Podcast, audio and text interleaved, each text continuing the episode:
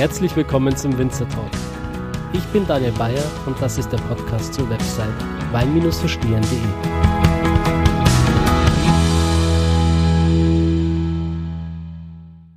Ja, hallo meine Lieben. Äh, es wird mal wieder Zeit für eine neue Folge des Winzer Talks. Und ich bin immer noch in Südtirol, jetzt aber nicht mehr im Eisacktal, sondern in Finchgau. Und ähm, Finchgauer sind ein ganz besonderes Völkchen. Dementsprechend freue ich mich heute umso mehr hier zu sein und äh, sind nicht nur ein besonderer Menschenschlag, sondern wir haben auch ganz besondere Weine. Und das wird jetzt das, das ein oder anderen Rieslings äh, Herz erfreuen. Wir machen nämlich fantastische Rieslinge. Und ein Weingut, das das Pain Excellence macht, das ist Weingut Falkenstein. Und äh, deshalb freue ich mich, meinen heutigen Gast zu begrüßen, die liebe Magdalena. Hallo. Hallo. Herzlich willkommen in der Show. Ja, danke schön. ähm, Magdalena, vielleicht holst die Zuhörer mal kurz ab und stellst dich vor für die Leute, die dich noch nicht kennen. Ja, mein Name ist Magdalena Pratzner. Ich äh, bin vom Weingut Falkenstein. Ähm, ich bewirtschafte äh, den Hof zusammen mit meinen Eltern. Ich bin jetzt die zweite Generation, die hier am Hof äh, Weinbau äh, betreibt. Ähm, angefangen hat alles mit meinem Vater in den 80er Jahren, äh, als er von der Landwirtschaftsschule zurückkam und äh, hier eigentlich alles noch Äpfelbäume äh, bepflanzt waren und er eigentlich nie so der große Apfelbauer war. Ähm, hat sich aber in der Landwirtschaftsschule sehr ähm, für den Weinbau interessiert und äh, den einen Hektar Weinbau, den schon mein Großvater hatte, da hat er dann angefangen zu experimentieren und äh, 1989, als dann meine Eltern geheiratet haben, haben sie sich entschlossen, ganz auf Weinbau umzustellen. Und 95 war dann die erste offizielle, der erste offizielle Jahrgang.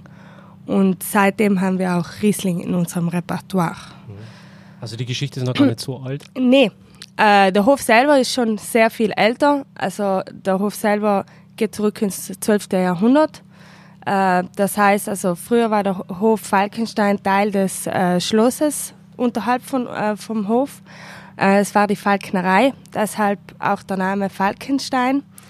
Ähm, und äh, es ist dann äh, irgendwann getrennt worden vom Schloss. Ähm, und seit 200 Jahren ist äh, meine Familie hier am Hof. Mhm. Sind die Falken auch noch da? Ja, die Falken sind auch noch da. Man sieht sie sogar teilweise noch, die Domfalken. Also vor allem, wenn es nicht so warm ist, äh, fliegen sie rum und setzen sich auf die Fehler im Weinberg. Und äh, wenn man Glück hat, äh, sieht man sogar welche, wenn sie Mäuse fangen. Aber äh, die sind auch sehr aktiv. Also wir haben heuer im Frühjahr hatten wir äh, sechs Brutpaare hier. Also, Schön. also da wird auch sehr viel dafür getan, dass die äh, hier bleiben. Und ähm, das ist schön, wenn man die, wenn man das mit dem Namen immer verbinden kann. Die, die kann man auch hören, oder? Was haben die für einen Ruf? Die kann man, die schreien, aber wenn man es nicht weiß, dann kann man das nicht äh, unterscheiden von einem normalen Vogel. Also die schreien schon wie diese Greifvögel. Ähm, aber wir haben sehr viele Mäusebusachte auch hier ähm, und da ist es sehr schwierig zu unterscheiden. Und die Falknerei ist die auch noch unten? Nee, gibt's nicht mehr. Ach, schade. Ähm, mittlerweile ist das Schloss im Privatbesitz Aha. und äh, ist auch nicht zugänglich. Und, aber die Falknerei gibt's schon pff, sicher über 200 Jahre schon nicht mehr. Ja. Okay. Ja, ich finde sowas immer sehr interessant. Hätte ich vorbeigeschaut, wenn es das noch gegeben hätte. Nee, leider nicht. Also die einzigste Falknerei in Südtirol, die gibt's ja auf Dorf Tirol. Okay. Also da gibt's eine Vogelschau, und, aber hier in Adons gibt's nichts mehr. Wie weit ist das weg? Ähm, 20 Minuten, 25 Minuten, ja. Das geht, das nehme ich mit. Perfekt. Ja, vielleicht gehen wir noch mal kurz auf, das, ähm, auf, diesen, auf diesen Ort Finchgau. Mhm. Vielleicht noch mal kurz ein. Vielleicht kannst du den Zuhörern mal ähm, erklären, wie sich das klimatisch gestaltet in Finchgau, jetzt zum Beispiel im Gegensatz zum Eisacktal, weil Südtirol ist ja nicht gleich Südtirol. Nee. Und vielleicht dann mal erklären, wie die Menschen hier so drauf sind. Ähm, also das Finchgau äh, befindet sich 13 Kilometer westlich von Meran, startet an der Döll und hört am Reschenpass auf. Ähm, die Finchgauer sind von vom Malz bis, bis auf die Toll sehr unterschiedlich. Also wir sagen hier immer, wir unterscheiden zwischen von Schlanders zwischen den Unterfinchgauern und den Oberfinchgauern. Ähm, das unterscheidet sich auch schon in der Art der Landwirtschaft. Also wir finden im Oberfinchgau mehr Viehlandwirtschaft und Ackerbau und im Unterfinchgau mehr Apfel- und Weinbau. Ähm, wir haben aber hier im Finchgau, der Weinbau ist immer noch eine sehr kleine Nische. Ähm, insgesamt haben alle Produzenten miteinander ca. 80 Hektar Weinbau. Im Vergleich haben wir in der Talsohle 5000 Hektar Apfelanbau. Also ähm, äh, den Weinbau findet man wirklich nur an den Südhängen und sie fangen circa auf 600 Meter an. Aber mittlerweile, da sind wir auch ganz stolz drauf, äh, findet man den Weinbau von der Döll äh, bis nach Malz. Also im, ähm, das ist eigentlich ganz eine tolle Sache. Ähm, Im Malz wird dann halt hauptsächlich nur mehr, werden nur mehr Bibisorten angebaut, äh, die die Kälte aushalten im Winter. Aber ähm, ansonsten herrscht im Finchgau immer noch der Apfelbau vor. Ähm, der Finchgau unterscheidet sich in dem Sinn klimatisch vom Rest Südtirols, weil wir das trockenste Gebiet in Südtirol sind. Und Naturns ist der trockenste Ort in Südtirol. Ah. Äh, wir haben circa 350 Milliliter Niederschlag im Jahr. Also das ist fast nichts. Also wir müssen auch bewässern mit Tropfanlagen. Ähm, und wenn, ma, wenn mal der Wind ginge, äh, wenn mal äh, der, oder wenn der Regen, wenn es mal regnet, geht sofort danach der Wind. Und wir sind äh, Venosta, heißt heißt auf Italienisch und äh, Vento heißt Wind auf Italienisch. Also ähm, die Italiener haben uns da den, äh, den Namen Windtal äh, ah. gegeben. Also ähm, das kommt auch nicht von ungefähr. Also es geht wirklich der Wind 365 Tage im Jahr. Also wirklich fast immer. Ähm, das heißt, sollte es mal regnen, kommt danach sofort der Wind, was für die Weinanla äh, Weinanlagen sehr vorteilhaft ist, weil sie einfach schnell austrocknen und die Pilzgefahr dadurch nicht so hoch ist. Ähm, aber es ist halt ein sehr karges Klima. Also ähm, vor allem für die Böden, ähm, wenn sie Wasser bräuchten, äh, kommt es nicht. Und wenn wir es nicht brauchen, kommt es in Massen. Also, ähm, aber wir haben sehr durchlässige Böden. Wir haben Sandböden. Das sind alles Gletschermoränen aus äh, aus der Zeit der Eiszeit noch. Ähm, wir haben viel Schluff ähm, und eben diese Sandböden mit großen Anteilen an äh, Steinen, also äh, vielen Mineralien äh, wie Gneis, Granit, äh, Schiefer, ähm, Quarze, Glimmer. Also man, man braucht wirklich nicht weit buddeln, bis man den ersten Schieferstein oder Granit oder Gneisstein findet. Mhm. Ähm, der Boden hat sich halt den klimatischen Bedingungen sehr gut angepasst. Also wenn es mal regnet, sickert es halt relativ leicht in den Unterboden, wo die Rebe die Wurzeln hat. Ja, du hast gerade schon angesprochen, dass quasi durch dieses schnelle Austrocknen die ähm, Reben wenig anfällig sind, dafür Pilzkrankheiten zu entwickeln. Das führt wahrscheinlich dann im Umkehrschluss dazu, dass die weniger spritzen müsst, oder? Ja, also ähm, weniger auf alle Fälle und wir tun uns auch sehr viel leichter wie unsere Kollegen im Bozner Talkessel oder auch schon im Iran, die haben schon das Doppelte an Regen. Ähm, und bei uns ist es äh, ja auch kein Problem, wenn wir äh, weniger spritzen. Hm. Ist das äh, klassisch konventioneller Weinbau? Ähm, ja, äh, wir spritzen aber seit über äh, seit zehn Jahren biologisch, mhm. Äh, sind aber nicht zertifiziert. Okay. Also mit Kupfer dann? Genau, Kupfer, Schwefel, mhm. ja, genau ähm, sind nicht zertifiziert, weil ähm, das unsere Überzeugung ist und wir brauchen kein Blatt Papier, um das zu. Also ihr lebt das quasi? Genau. also wir brauchen kein Blatt Papier, um das uns zu beweisen. Ja.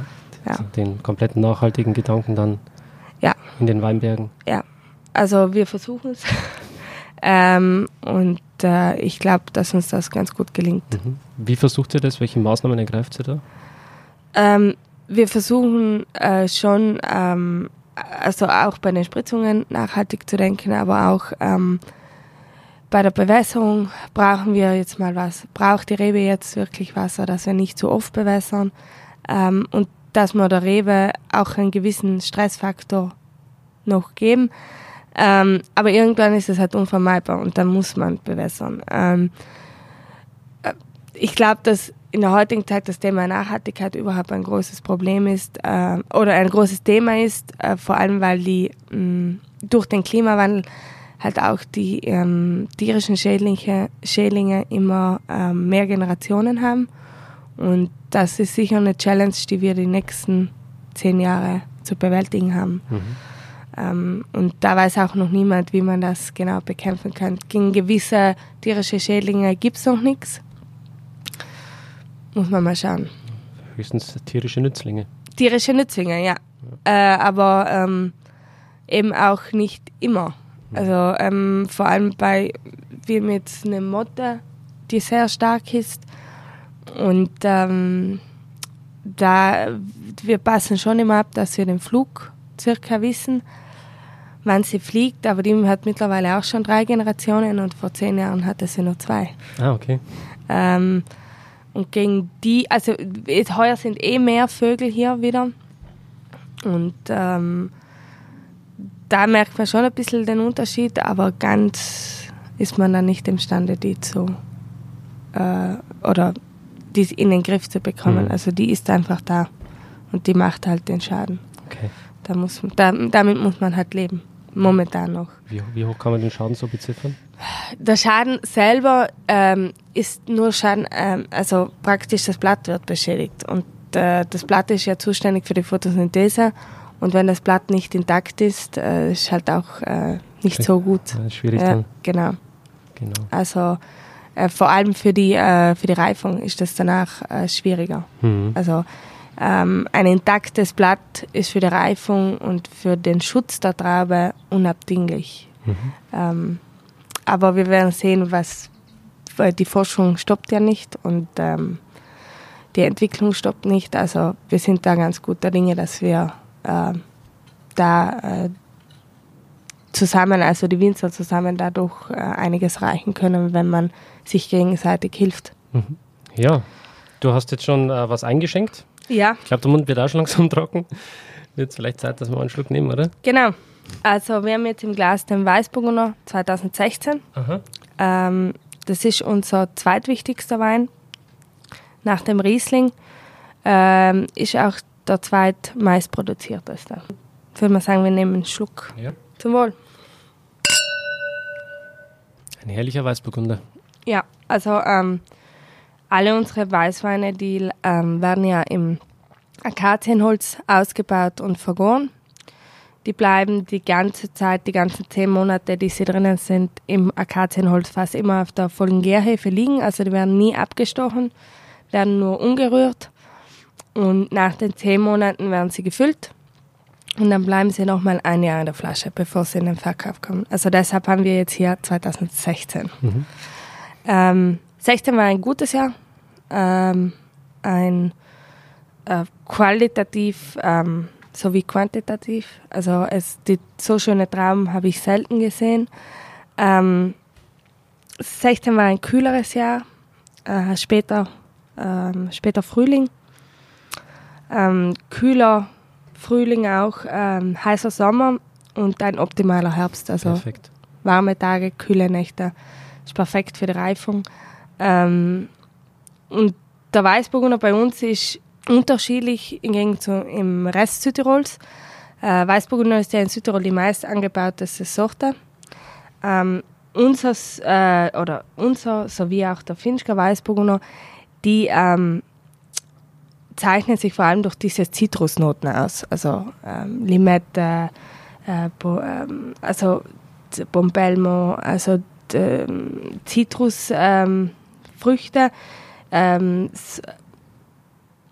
und eben durch diese markante Säure, die wir, die wir hier im, im Finchgau eben haben. Mhm. Also Säure spielt bei uns hier im Finchgau eine essentielle Rolle. Ähm, da wir hohe Lagen haben, also äh, der Weißburgunder hier wächst von 600 bis auf 900 Meter. Dadurch hat man hohe Unterschiede zwischen Tag und Nacht, gell? Genau, ähm, was optimal ist. Ähm, und wir schauen auch, dass wir bei der Ernte eine optimale Säurebalance haben. Also wir schauen, wie ist der Zucker, wie ist die Säure. Und wenn es dann in einer optimalen Balance ist, ernten wir sie. Mhm.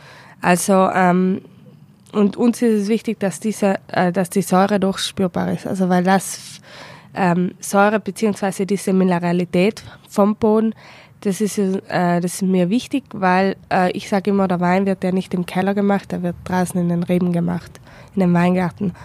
Und ähm, der, äh, der Wein soll ja auch noch authentisch sein. Also der Wein soll das widerspiegeln, was draußen vorhanden ist. Terroir. Terroir, ja. so sagen, die Franzosen würden dazu Terroir sagen, ja. Und die Italiener? Äh, da, diese Thematik gibt es in Italien nicht so wie in Frankreich. Also, ähm, die, also die Lage ist für sie schon sehr wichtig, ähm, vor allem wenn man ins Piemont, ins Barolo-Gebiet geht. Aber so diese, diese Auseinandersetzung, die wir aus dem deutschen Sprach haben, so wie aus Frankreich kennen, die gibt es da eigentlich nicht so. Ähm, Was steht da im Vordergrund? Gut trinken und gut essen. Perfekt. Also äh, das ist dem Italiener wichtig. Wie es dann gemacht wird, ist im ersten Moment zweitrangig. Also solange er gut trinkt und gut isst, ähm, ist er glücklich. Also weniger Kopf, mehr Herz. Genau. Also das ist den, also das ist bei den Italienern schon sehr vorrangig. Also ähm, und da haben wir Südtiroler uns auch viel abgeschaut. Also ähm, Wein war ja in Südtirol immer ein großes Thema, aber nicht in qualitativer Form, also in den frühen 60er Jahren, da war es mehr Tafelwein, also ganz viel Fanatsch, äh, Lagrein und diese autochtone Sorten. Ähm, und in den 80er Jahren hat es dann angefangen, da waren dann die Genossenschaften, haben äh, vermehrt auf Qualität umgestellt. Ähm, und dadurch sind auch diese kleineren Winzer immer mehr gestärkt worden und haben gedacht, das können wir auch und haben sich dann ähm, eine Nische eigentlich geschaffen, diese kleineren Betriebe. Mhm. Haben versucht, äh, mit Qualität zu ähm, sich auszuzeichnen und ich glaube, das ist den Südtirolern, den kleineren Winzern sehr gut gelungen. Mhm. Ja. Ja, ähm, Magdalena, war für dich eigentlich schon immer klar, dass du hier in den Weinbau mit einsteigen willst oder hattest du auch andere ähm, Träume oder Visionen? Nein, das war überhaupt nicht klar. ähm, ich habe eigentlich eine kaufmännische Ausbildung gemacht, bin eigentlich Buchhalterin mhm. und ähm, habe dann nach, der, nach dem Abitur habe ich ein Jahr Politikwissenschaften studiert und habe dann aber schnell gemerkt, dass das nicht meine Welt ist. Ähm, es war mir viel zu theoretisch und äh, meine Mitbewohnerin in Wien, wo ich studiert habe, die hat Agrarwissenschaften auf der Universität für Bodenkultur studiert. Und die hatte dann ähm, eine Vorlesung über Weinbau und hat sie gesagt, komm mal mit, schau dir das zumindest mal an. Und dann habe ich gesagt, ja gut, ich schaue es mir an. Ähm, aber ich habe eigentlich immer gesagt, ich will nicht so viel arbeiten wie meine Eltern. Ähm, aber das Thema Wein war immer präsent. Also ähm, ich habe immer gerne verkosten, verkostet, getrunken. Ähm, die Kellerarbeit hat mir auch immer Spaß gemacht. Ähm, aber ähm, ich habe halt gesehen, wie hart meine Eltern auch immer gearbeitet haben. Und ich bin dann in diese Vorlesung gegangen und ich hat, da war dann so ein toller Professor und der hat mich wirklich äh, fast, also die Thematik, die er dargestellt hat, auch das theoretische Wissen hinter dem Wein, das hat mich dann so fasziniert, dass ich mich dann das Jahr drauf für Weinbau eingeschrieben habe und habe dann den Bachelor in Önologie gemacht in Wien. Gab es da was, was dich besonders gecatcht hat, wo er dich richtig abgeholt hat, irgendein Thema? Der hat auch immer gesagt, der Wein wird im Weingarten gemacht. Und der hat das ähm, so faszinierend drüber gebracht, was man, wie man äh, den Wein auch im Weinberg, also das Endprodukt Wein im Weinberg schon verändern kann durch verschiedene Arbeiten, ähm, durch verschiedene, äh, wie viel ich runterschneide, wie, wie ich selektiere. Also, dass man eigentlich, dass der Faktor Mensch doch sehr viel ausmacht. Und ähm, der hat das so faszinierend äh, erzählt und auch äh, die ähm, wie man mit der Natur arbeiten kann, ähm, ohne sie zu zerstören. Und äh, der hat das wirklich sehr gut vorgebracht und, ähm, und dann habe ich mich inskribiert und äh, mir macht es nach wie vor sehr viel Spaß. Habe dann ähm, nach meinem Studium im Ausland ähm, Erfahrungen gesammelt in anderen Weingütern und bin jetzt seit 2018 fix hier. Und hast keinen Tag bereut? Nee. Also jetzt machen mir auch die langen Arbeitstage nichts mehr aus. Also das ist jetzt auch kein Problem mehr. Also ähm, ob ich jetzt zwölf oder 13 Stunden arbeite, das merke ich dann gar nicht mehr. Also ähm, es macht Spaß und äh, ich glaube, das ist das Wichtigste. Ja, wenn du das aus Leidenschaft machst, dann ja. fühlt sich nicht genau. an wie, wie harte Arbeit nee. oder so. Und äh, wenn, ich, wenn ich am Ende des Tages dann sehe, was das Endprodukt ist, dann macht das umso mehr Spaß. Mhm. Ja, ich würde sagen, wir probieren mal deinen ja. Sauvignon, oder? Jetzt probieren wir einen Sauvignon von 2016. Der wird gleich ausgebaut wie der Weißburgunder. Mhm. Also auch, auch im großen Akazienholzfass, 10 bis 40 Hektoliter. Ähm, Ak das Akazienholzfass kommt aus Österreich. Ähm, und äh, uns, äh, Sauvignon ist hier für, die, für das Finchgau eher schon grenzwertig. Äh, mein Vater hat das in 1987 gepflanzt, äh, die Weingärten des Sauvignons, weil ihm der Sauvignon einfach so gut geschmeckt hat. Also 32 Jahre alte Reben. Genau. Mhm. Ähm, die ältesten zumindest. Ähm, wir haben dann nochmal in den 90er Jahren etwas gepflanzt. Ähm, aber ähm, der Sauvignon ist eigentlich so mehr die äh, aus einer Leidenschaft heraus entstanden. Also ähm, typische Produkt oder typische Sorten hier für Swinchka sind wirklich Weißburgunder, Riesling und Spätburgunder. Ähm, und der Sauvignon ist, ist, eine, ist eine Leidenschaft, die wir halt pflegen. Mhm. Ja, ich würde sagen, wir probieren mal. Ja. Zum Wohl. Zum Wohl. Der Finchgauer Sauvignon, der geht mehr in das Filigrane. Da hatten wir mehr das Floral, die floralen Fruchtaromen, also mehr dieses Holunder, ähm, ich, äh, Ribes, aber das glaube ich heißt gar nicht auf Deutsch, gell? Ribes? Ribes. Ribes. Äh, Stachelbeere. Ah, Stachelbeere ist das. Ähm, Gooseberry auf Englisch. Oder? Ja, genau. ähm, man kommt manchmal durcheinander, wenn man drei Sprachen spricht. Dann kommt man manchmal durcheinander zwischen Italienisch, Deutsch und Englisch. Da hören bestimmt ein paar Südtiroler zu. Die verstehen das. Ne, gewisse Wörter sind einfach äh, vom Italienischen ins Deutsche übernommen worden. Also auch im, ähm, im Dialekt spricht man manchmal noch ein paar italienische Wörter. Also ähm, so wie Ribes zum Beispiel, das sagt man Ribes. Äh, keine Ahnung wieso. Ribes, ne? Ähm, Stachelbeeren, mehr das Florale tritt da in den Vordergrund. Und äh, mit eben dieser Säure und dieser Mineralität am Ende noch diese Salzigkeit ähm, was auch wieder den Boden bei uns ein bisschen widerspiegelt. Mhm. Also ähm, ja. Aber das Hauptanbaugebiet wäre eigentlich äh, der Derlaner Raum. Mhm. Derlan, Kurtatscher Raum. Ja. Habt ihr die Weine dann schon immer im Akazienholzfass ausgebaut? Nee, das erste Jahr, wo wir sie im Akazienholz ausgebaut haben, war 1900. 96, ähm, aber dann nur einen kleinen Teil, da hatte, hatte er nur ein Fass. Und dann äh, ab 2000 alles. Wie kamst du der Entscheidung? Äh, mein Vater war Ende der 80er Jahre in der Wachau. Ah. Und äh, da bei einem befreundeten Winzer, der hatte Akazienfässer. Ja. Und da hat er das gesehen und hat er, ist er zurückgekommen und hat zu meiner Mutter gesagt, so eines will er kaufen und hat das tatsächlich gekauft und ähm, hat sich dann halt darin ausprobiert. Und ihm hat das Endergebnis so gut gefallen, dass er dann komplett von Stahl auf Holz umgestellt hat. Mhm. Was uns vor allem ermöglicht, die Weine so lange als möglich auf der Gärhefe zu lassen. Mhm. Also wir machen das wirklich nur, damit wir die Weine nicht abziehen müssen. Okay. Also ähm, Surly quasi? Bitte? Surly? Genau. Mhm. Also ähm, die liegen da wirklich zehn Monate ohne zu ähm, ohne einen Abzug zu machen drinnen mit den Hefen. Nach der Gärung werden die äh, machen wir eine Batonnage, also werden sie umgerührt die Hefen, damit sie auch noch überall zirkulieren. Mhm. Und eben wir kosten dann immer und schauen, ähm, ob dieses leicht cremige, das hier von der Hefe auch kommt, äh, zu viel wird oder zu wenig.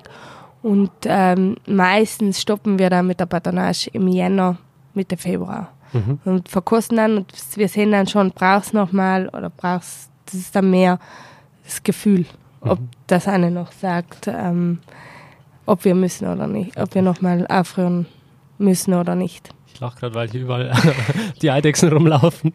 Ja, das sind bei uns, äh, das sind unsere Haustiere hier. Also wir haben also Eidechsen, Schlangen, also wir haben hier am Finchgau Sonnenberg wirklich viele solcher Tiere. Futter also, für die Falken. Futter für die Falken ähm, und vor allem, also Schlangen sind ja Nutztiere, die ja. fressen uns die ganzen äh, Mäuse.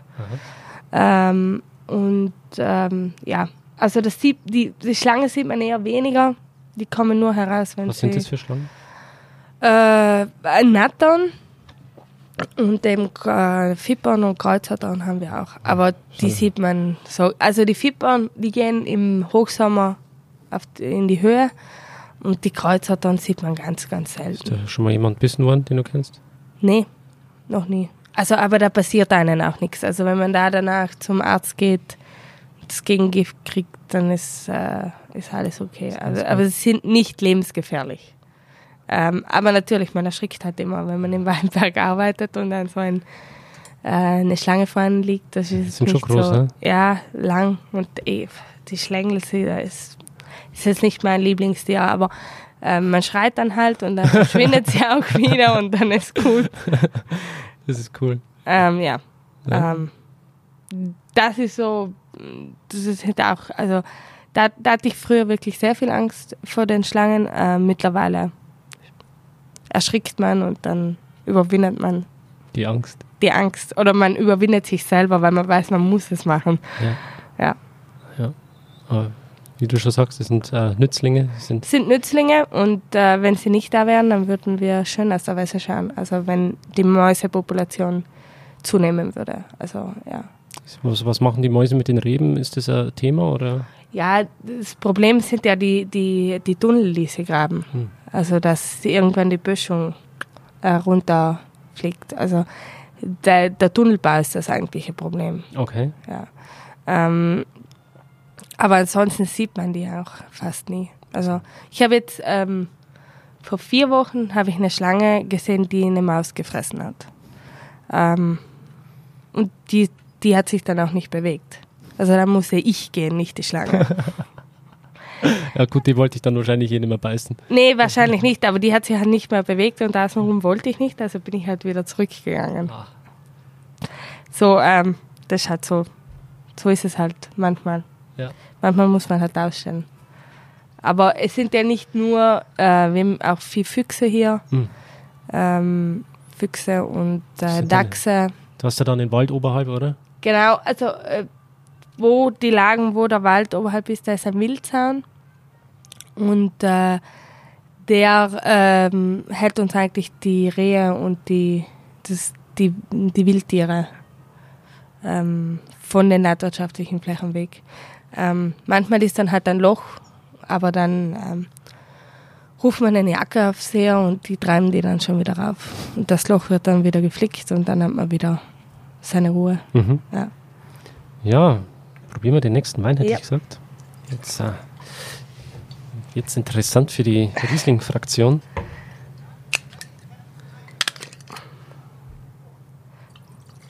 So, das ist jetzt unser Riesling. 2016 auch. Ähm, Riesling, der erste Riesling im Finchgau wurde 1978 gepflanzt. Und man hat dann relativ schnell gemerkt, dass der Riesling hier im Finchgau sehr gut gedeiht. Ähm, dass man hier in der Lage ist, ähnliche Weine wie nördlich der Alpen zu produzieren, äh, weil wir einfach diese hohen Lagen haben, diese Mineralität ähm, und die kühleren Temperaturen wie im Bozner Tal, Kessel oder Richtung Süden. Ähm, es gibt zwei Täler, eben das Eisacktal und das Finchgau, wo heute ähm, hauptsächlich Riesling produziert wird. Ähm, und der Finchgau ist eigentlich mit den Rieslingen bekannt geworden. Mhm.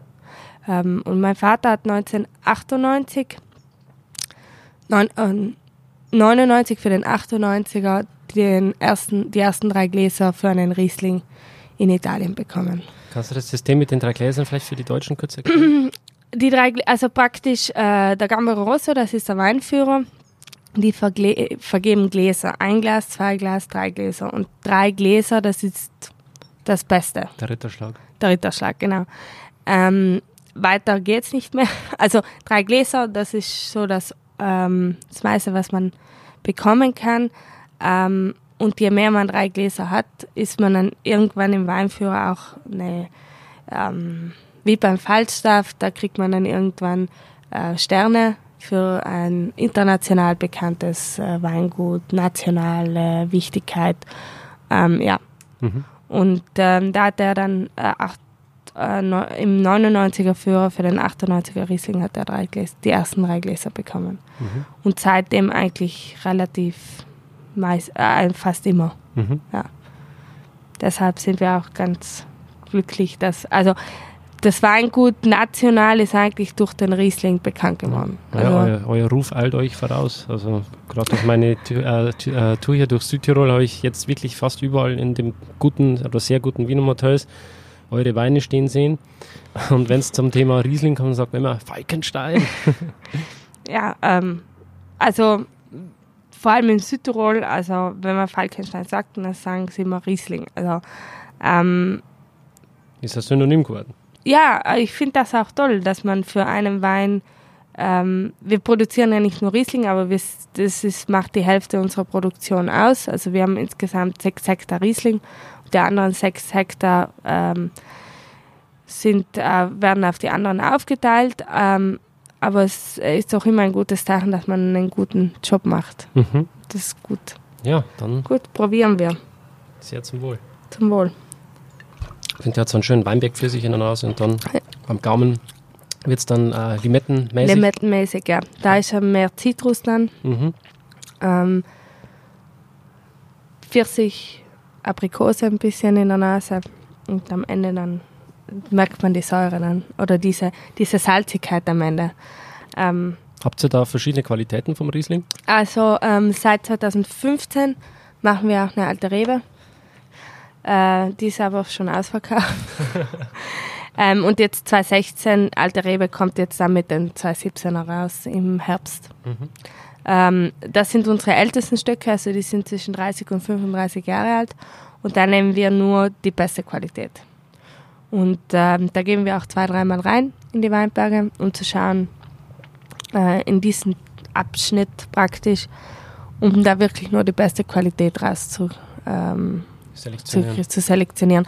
Und da haben wir, ähm, produzier produzieren wir 10 Hektoliter, also nicht viel. Mhm. Ähm, und in den nächsten Jahren kommt vielleicht, äh, ist eine dritte Linie angedacht hm, aber die ist jetzt noch in der Experimentierphase. Auf was kann man sich da freuen? Ähm, das wird eine Selektion sein von der Großlage, ähm, sind aber auch ältere Reben. Und ähm, da haben wir auch gesehen, äh, dass die ein bisschen unterschiedlicher zu den anderen Lagen ist. Ähm, und da versuchen wir uns ein bisschen mit ähm, Barrique auszuprobieren. Hm. Mit großen Holz, äh, oder Tonneau eigentlich. Mhm. Hm, mal schauen, ob uns das so gelingt, wie wir uns das in unseren Köpfen vorstellen. Habt ihr da ein Vorbild? Ähm, also, ich habe letztes Jahr auf der äh, Prowein Gut Hermannsberg probiert. Der macht ja viel mit Tonneau beim Riesling. Ähm, und da haben mir einige Sachen sehr gut gefallen. Ähm, aber eins zu eins kann man das eh nie übernehmen, weil das Klima anders ist. Ähm, der Boden, ähm, aber sowas in die Richtung. Aber man muss ja schauen, ob das bei uns ähm, anwendbar ist. Mhm. Also ähm, jetzt äh, nächste Woche probieren wir mal und dann das Donofas, das schon vorhanden ist und dann schauen wir mal. Mhm. Was trinkst du privat so? Wo schlägt dein Herz für oder welche Weinbauregion fasziniert dich am meisten? Das ist schwierig. Das ist wirklich schwierig, weil wir, weil es so viele tolle Weinbauregionen gibt. Ähm, ich persönlich trinke sehr gerne Spätburgunder und Riesling. Ähm, Chardonnay aus der Burgund. Ähm, aber ich bin jetzt mit den Jahren, weil ich sehr viele Winzerfreunde mittlerweile im Biermont habe, ein, Barolo-Fan geworden. Ah. Ähm, und äh, Barolo war mir immer zu viel Tannine, zu, zu viel zu viel Gerbstoffe. Ähm, mittlerweile weiß ich das sehr zu schätzen. Also, ähm, aber es gibt auch in Deutschland dort in meinen Riesling-Regionen Mosel, äh, Pfalz, äh, Rheinhessen nahe. Ähm, ja, das Elsass in Frankreich. Also wie, privat koste ich eigentlich alles so rund um die Welt. Also da versuch, also einmal im Monat. Äh, Freunde und ich versuchen es. Mittlerweile klappt es nicht mehr immer. Ähm, Verkostungen zu machen und jeder nimmt eine Flasche mit und dann verkosten wir blind. Mhm. Ähm, und immer aus anderen Weinbauregionen. Also das gibt es manchmal ein Thema, Deutschland, Österreich, äh, Neue Welt und dann verkosten wir zu diesem Thema. Das ist eh das Beste, was du machen kannst. Ja, äh, vor allem für einen selber ist es eine gute Übung. Mhm. Also verkostungsmäßig auch, ja. ja. Mache ich ja sehr gerne. Ja. Ist auch eine tolle Sache, weil man dann ähm, viele tolle Weinbauregionen, die man vielleicht vorher nicht so kannte, wieder ähm, oder kennenlernt. Ja, und du bist viel konzentrierter bei der Sache und viel bewusster dabei. Ja, vor allem, wenn man blind kostet, weil da, da pff, teilweise hat man wirklich null Ahnung. Also man weiß zwar, woher es kommen könnte. Also wir hatten jetzt letztens Neue Welt. Und Neue Welt, das ist halt, es äh, kann Amerika sein, es kann Neuseeland sein, kann Australien sein. Da tut man sich dann schon ein bisschen Südamerika. Also es äh, war dann richtig schwierig teilweise. Aber das ist ja der Spaß daran. Absolut. Dass man sich ähm, selbst manchmal ein bisschen ähm, herausfordert. Mhm. Gut. Dann es rot. Ja, rot. Ähm, das ist unser einzigster Rotwein. Unser äh, Blauburgunder. In Deutschland heißt er Spätburgunder. Wir haben ähm, ist aber trotzdem nochmal ein spezieller Klon, oder? Ist jetzt nicht 1 zu 1 Spätburgunder? Doch, das ist 1 zu 1 Spätburgunder, ja. Ah, okay. Nur wir Südtiroler nennen ihn Blauburgunder. Ah. Ähm, das dachte, kommt das aus Österreich eigentlich. Okay. Weil wir vor 100 Jahren noch Teil Österreichs waren. Und die Österreicher, mittlerweile sagen die Österreicher Pinot Noir, aber früher hat, haben sie Blauburgunder gesagt. Und wir haben das übernommen. Und ähm, mittlerweile haben es aber die meisten zweisprachig stehen also Pinot Nero und Blauburgunder. Mhm. Ähm, aber ähm, mein Vater ist da, ähm, sagt immer, wir dürfen den deutschen Namen verwenden, also verwenden wir ihn auch. Also auf dem Rückenetikett haben wir beide, haben wir es doppelsprachig. Mhm. Ist das euer einziger Wein mit Korkverschluss? Ja. Sonst haben wir seit zehn Jahren nur mehr Schraubverschluss. Mhm. Also bei den Weißen sind sehr glücklich damit. Ähm, mein Vater hat vor zehn Jahren umgestellt, weil er mit der Kochqualität nicht mehr zufrieden war. Ähm, haben dann ein Jahr Hälfte, Hälfte gemacht und dann äh, das nächste Jahr drauf hat er gesagt 100 Prozent. Und ähm, es, die Weine reifen langsamer, ähm, aber die Säure wird, finde ich, besser konserviert. Mhm. Also die, die, Weine bleiben länger frisch. Gerade die Italiener sind ja da immer so skeptisch, gell, was die Schraubverschlüssel betrifft. Ja, aber mittlerweile ist das, also das war bei uns nie ein Problem. Also es gab nur das und die haben das trotzdem. Äh, ich fand, wenn äh, wer ein bisschen mehr Probleme gemacht hat, waren die Südtiroler selber. Ah, okay. Ähm, weil sie gesagt haben, sie wollen dass dieses Kochprozedere am Tisch zelebrieren und das fällt dann mit der Schraubflasche komplett weg. Ähm, aber da waren einige Vorreiter hier in Südtirol, also mein Vater und Weingut Unterortel, ähm, keine fünf Kilometer von hier. Ähm, und die haben das dann versucht zu entkräften und haben gesagt, man kann auch eine Schraub, einen Schrauber sehr schön öffnen. Ähm, und äh, was sie halt auch immer gesagt haben, dass man die Weine mit 30 Prozent weniger Schwefel füllen kann, mhm. weil der, der Schrauber einfach geschlossen ist. Also da, da habe ich keinen Austausch mit der Luft. Mhm. Ähm, ja. Dadurch ist er stabiler. Genau, mhm. genau. Und eben beim Rotwein, da bin, sind wir noch nicht so ganz äh, happy mit dem Schaber, äh, weil die Reifung einfach zu lange dauert, mhm. bis wir ihn auf, auf, den Markt bringen könnten. Und die Gerbstoffe bleiben am Anfang noch ein wenig bitter und Okay. trocken. Deshalb haben wir hier noch Kork. Da braucht man mehr Luftaustausch dann. Ja.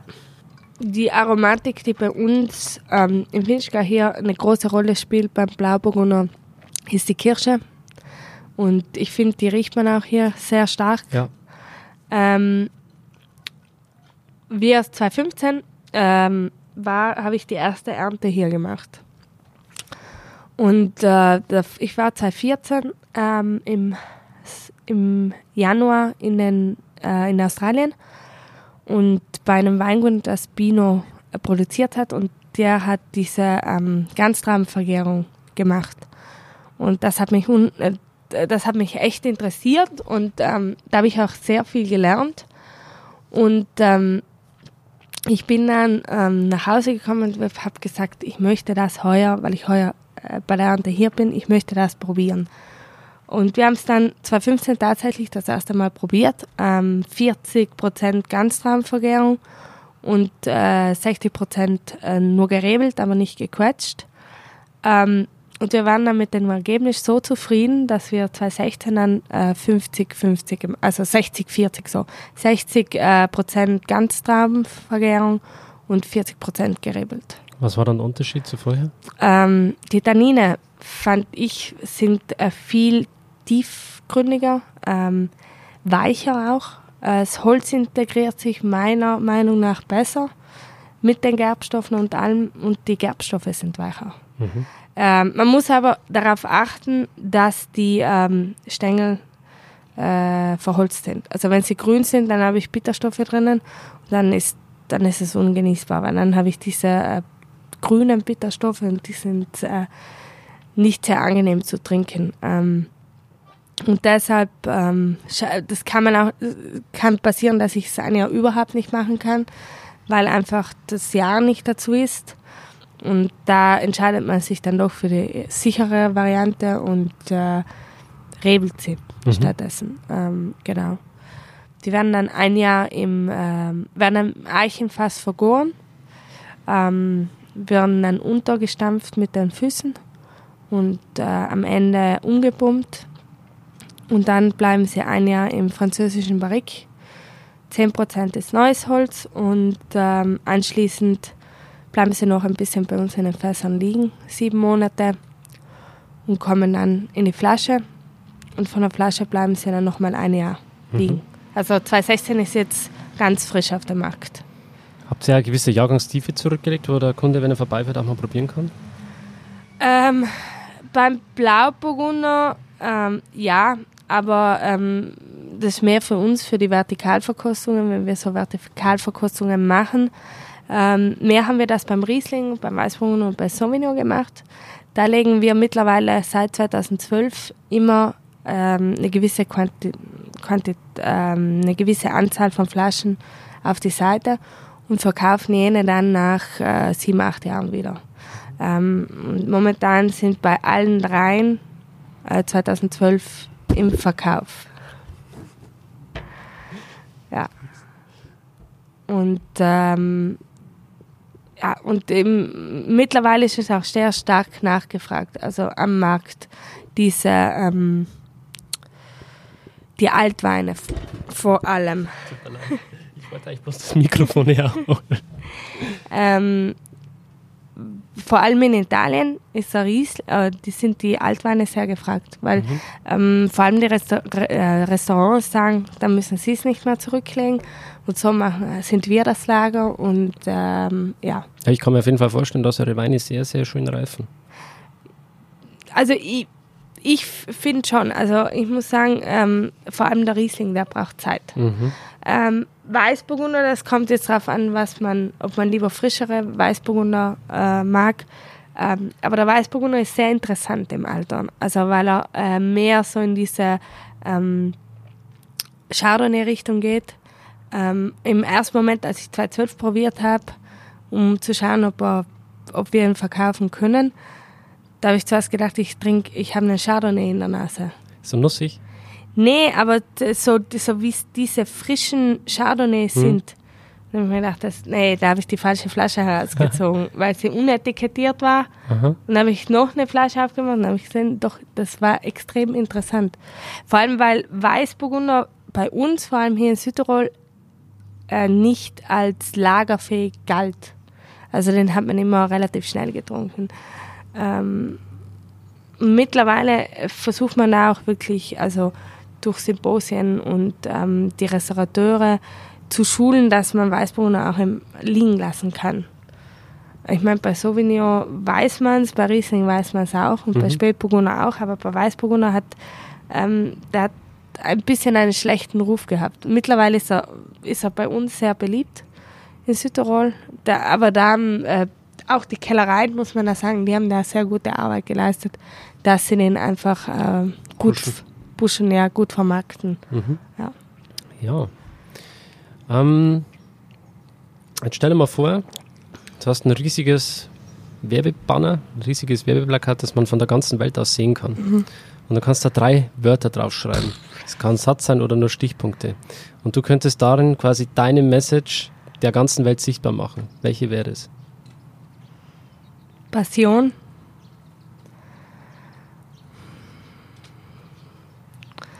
Das ist schwierig. Also, ähm, Passion, Tradition, Innovation. Mhm, das ist schön. schön ein Schöner geschlossener Kreislauf. Ja, ich finde schon. Also ohne Innovation gibt es keine Tradition. Ähm, und in den nächsten Jahren wird sich ja bei uns auch in der Weinlandschaft vieles wieder verändern. Also meine Generation wird viel mehr in den Vordergrund äh, treten und was mich besonders freut, mehr Frauen. Mhm. Ähm, und ähm, auch die junge Generation, also auch wir haben Ideen, die wir verwirklichen wollen. Und ich glaube, dass mit der, ohne Tradition, dass wir die Tradition doch erhalten wollen, aber wir wollen auch Innovation betreiben, um das, was unsere Väter bis jetzt gemacht haben, ähm, voranzutreiben, auch auf das nächste Level. Also, dass man nie stehen bleibt, weil wenn man stehen bleibt, irgendwann leidet irgendwann die Qualität darunter. Absolut. Genau. Ähm, jetzt machen wir ein kleines Shoutout. vielleicht für die nächsten Podcasts. Ähm, kannst du mir drei Weingüter empfehlen, die du vielleicht selbst gerne im Podcast hören würdest? Hier in Südtirol, Ja. mm, also ich würde drei kleine empfehlen. Also hattest du schon mal einen Fanatsch-Produzenten? Nee? Ähm, da würde ich dir ähm, Weingut Untermoser in Bozen empfehlen. Ähm, dann vielleicht ähm, Weingut Abraham in Eppern. Die machen tolle Weißburgunder, äh, auch sehr terroirbezogen. Und das dritte, vielleicht im Unterland, muss ich jetzt denken. Ähm,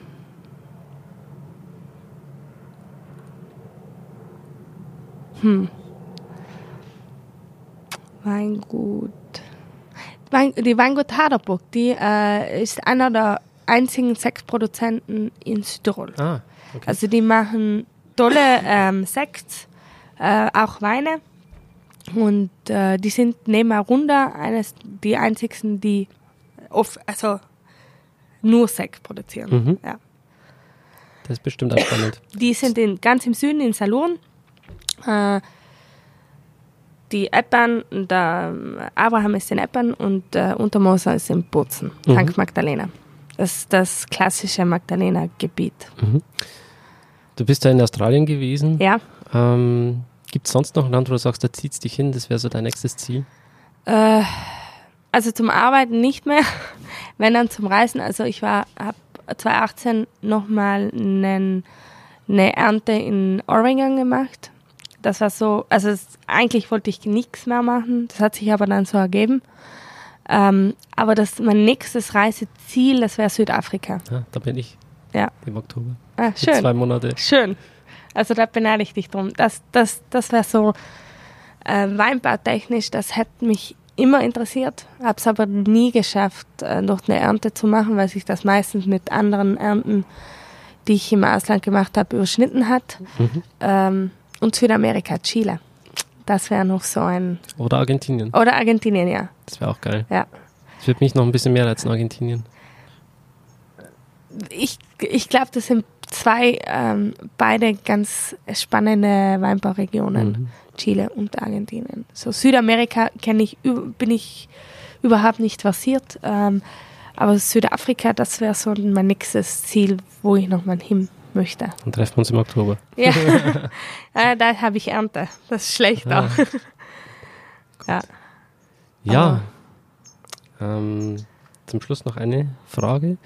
Stell dir mal vor, du könntest mit einer Person, ist ganz egal, ob die tot ist oder lebendig, und äh, ist auch ganz egal, ob die was mit Wein zu tun hat oder Schauspieler ist, mit der Person könntest du einmal Abendessen. Welche wäre das? Das ist eine gute Frage.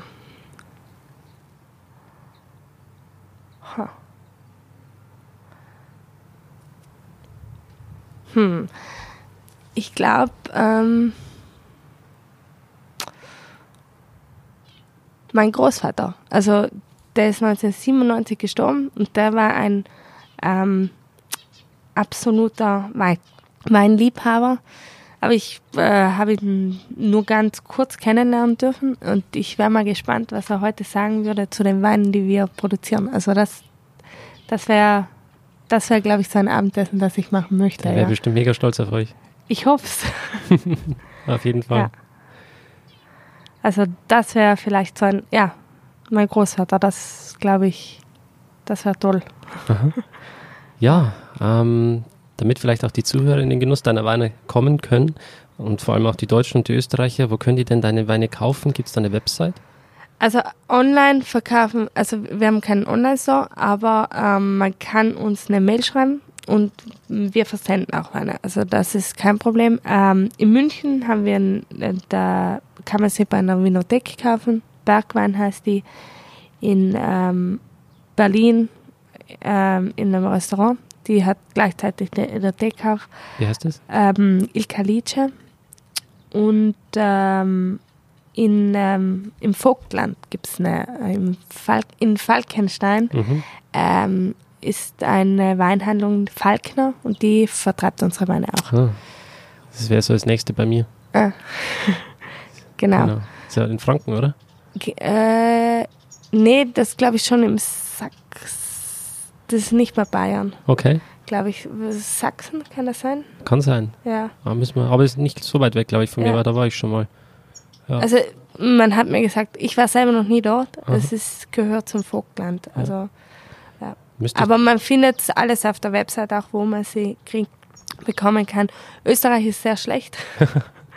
äh, da sind wir kaum, also gar nicht vertreten. grundsätzlich also, mit den ja, Südtiroler Weine so, gell? Das ist schwierig. Also der österreichische Markt ist schwierig, muss man so sagen. Mhm. Also weil der Österreicher, sie haben tolle Weine, aber sie trinken halt Nur ihre nur eigenen. ihre eigenen Weine. Hm. Und ich, ich meine, ich kann sie verstehen, sie haben wirklich tolle Weine. Ähm, aber es gibt zwei, drei Produzenten, die man in Österreich findet. Lageda, Manicor oder äh, die, äh, eine große Kellerei, aber die kleineren Betriebe findet man fast gar nicht. Nee.